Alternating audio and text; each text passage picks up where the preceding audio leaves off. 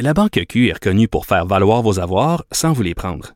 Mais quand vous pensez à votre premier compte bancaire, tu sais, dans le temps à l'école, vous faisiez vos dépôts avec vos scènes dans la petite enveloppe. Hmm, C'était bien beau. Mais avec le temps, ce vieux compte-là vous a coûté des milliers de dollars en frais, puis vous ne faites pas une scène d'intérêt. Avec la Banque Q, vous obtenez des intérêts élevés et aucun frais sur vos services bancaires courants. Autrement dit, ça fait pas mal plus de scènes dans votre enveloppe, ça. Banque Q. Faites valoir vos avoirs. Visitez banqueq.ca pour en savoir plus. Ça me fait drôle de dire ça que la vie est belle au Canada parce qu'on s'en va parler du euh, Parti québécois euh, à l'instant parce qu'évidemment le Québec aussi hein, est euh, terre de paix.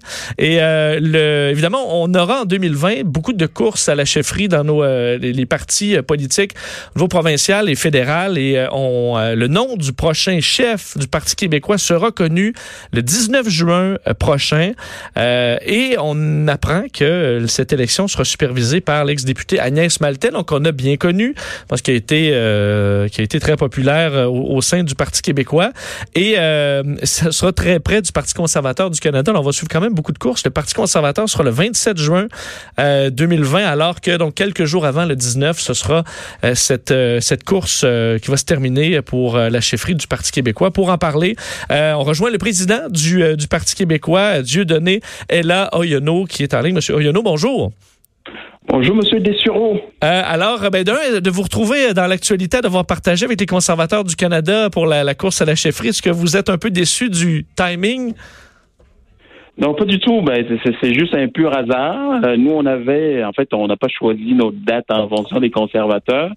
Euh, on pensait qu'ils avaient renvoyé euh, leur congrès au mois de novembre. Fait que, ben, on a appris il y a quelques jours que c'était en juin. Mais euh, vous savez, on fait pas d'indépendance du Québec contre le Canada, mais pour le Québec, alors euh, c'est ça. Bon. Ça va être nos voisins, nos partenaires économiques éventuellement. Euh, oui, effectivement, il faut garder de, bonnes relations, vous le dites bien. Euh, bon, vous êtes allé pour euh, la personne qui va superviser cette, cette élection bien connue de, de, de, tous les Québécois, l'ex-députée Agnès Maltais. Pourquoi lui avoir confié ce mandat? En fait, nous, au Parti québécois, on a, on a confiance à l'exécutif national, à Mme euh, Maltais. Vous savez, la personne qui assume ce rôle-là, c'est un rôle très, très important. De, qui, qui, qui, assure l'intégrité du processus, qui va mettre en place des règles, s'assurer que les candidats, les candidates les respectent. Alors, euh, Agnès a toute la notoriété, toute la confiance du parti pour le faire. Euh, on voit euh, qui euh, bon il y a peut-être quelques mois on se disait bon qui va se présenter? Ça a été quand même long avant de voir le, bon le, premier candidat qui est le seul annoncé il faut dire encore aujourd'hui Sylvain Godreau qui bon qui travaille fort pour sa candidature. Mais depuis ce temps-là quand même plusieurs noms qui qui bon qui sont sortis. Je ne demanderai pas quel est votre préféré évidemment mais on a parlé de l'avocat Paul Saint-Pierre Plamondon l'historien Frédéric Bastien l'avocat Stéphane Enfield. On a parlé même de, de l'humoriste Guy Nantel. Sur nos ondes cette semaine a réitéré quand même sa, réflexion. Euh, donc, il semble y avoir un, un peu d'intérêt renouvelé. Est-ce que ça, ça vous fait plaisir? Vous attendez-vous à avoir quand même plusieurs bonnes candidatures pour une course intéressante? En fait, on s'attend vraiment à une course intéressante. Euh, il y a les noms que vous avez cités, il y aura probablement d'autres. Euh, comme je l'ai déjà dit, euh, le Parti québécois, c'est un parti d'idées. Alors, le fait d'avoir plusieurs candidats, d'avoir une course, ça permet à tous, à toutes de débattre et surtout aux militants, sympathisants et à la population aussi de d'entendre les gens sur des enjeux importants. Alors, euh, une course, c'est très bien. ça, ça, permet de parler du Parti québécois, mais surtout de, de parler des idées que le parti défend pour la population. Je un bon de vos défis en 2020, puis bon, pour les prochaines années aussi, là, évidemment, les forces indépendantistes euh, au Québec semblent un peu éparpillées. Euh, vous semblez vouloir euh, ramener tout, tout ce beau monde-là au sein du Parti québécois. Comment vous allez faire? En fait, moi, j'ai annoncé ce matin dans le devoir que j'allais entamer une conversation, une tournée avec l'ensemble du mouvement indépendantiste, parce qu'il y en a plusieurs. Euh, moi, ce que je, je compte dire clairement à, à, ces mouvements-là, puis à tous ces indépendantistes, c'est que si on est résolument indépendantiste et qu'on croit que l'avenir du Québec euh, dépend de son indépendance, de sa capacité à aller chercher tous les pouvoirs, euh, on va pas le faire tout seul, on peut pas le, le faire en rang dispersé.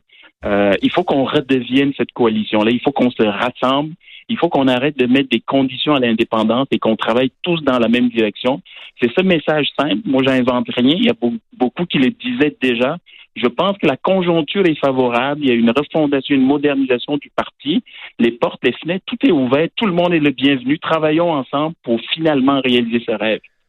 Euh, Pascal Bérubé, votre chef, euh, bon par intérim, semble quand même bien se, plaire dans ses. Bon, je lui ai pas parlé de ça personnellement, mais semble bien se plaire quand même dans dans, ses tâches. On sait à quel point c'est un passionné de politique.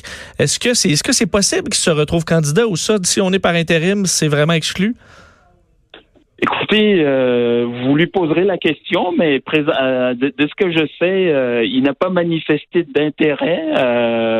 je crois qu'il l'a déjà peut-être qu'il ne sera pas candidat, mais moi, je peux pas répondre à sa place. oui, il fait du bon travail. Depuis qu'il est là, vous avez vu le dernier léger, on est quand même allé chercher quatre points. Donc, euh, M. PUB fait un excellent travail.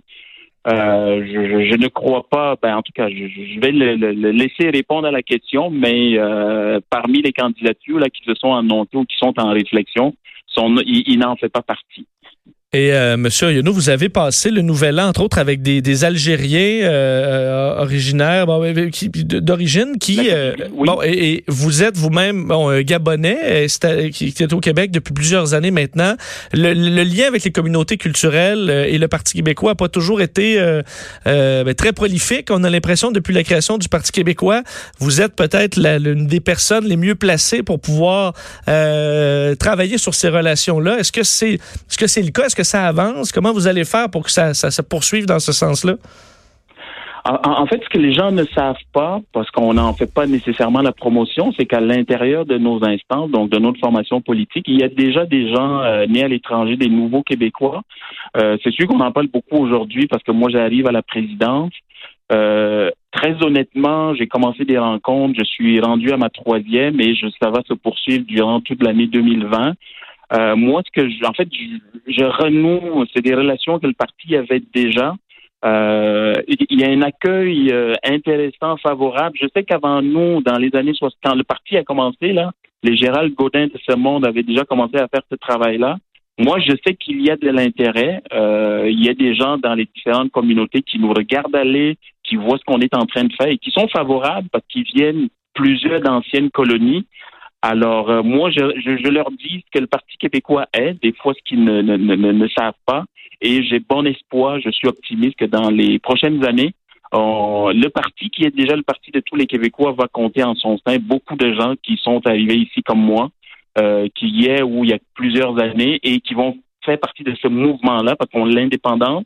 Je le disais en début d'entrevue, on ne le fait pas contre le Canada, on le fait pour le Québec et donc pour l'ensemble des Québécois. On va suivre cette, course euh, à la chefferie, donc, qui va se terminer le 19 juin 2020 avec Mario Dumont qui va arriver. Assurément qu'on va suivre cette course-là de près. Euh, Monsieur Ariono, merci beaucoup. Merci pour l'invitation. Au, revoir. Alors, euh, une bonne année 2020, évidemment, parce que ce sera assez chargé pour le Parti québécois. 19 juin 2020, c'est Agnès Maltais, euh, ex-députée bien connue, euh, qui va donc superviser tout ça. Et quels seront les candidats? Est-ce qu'on aura, entre autres, Guy Dantel et d'autres? On verra la liste s'allonger.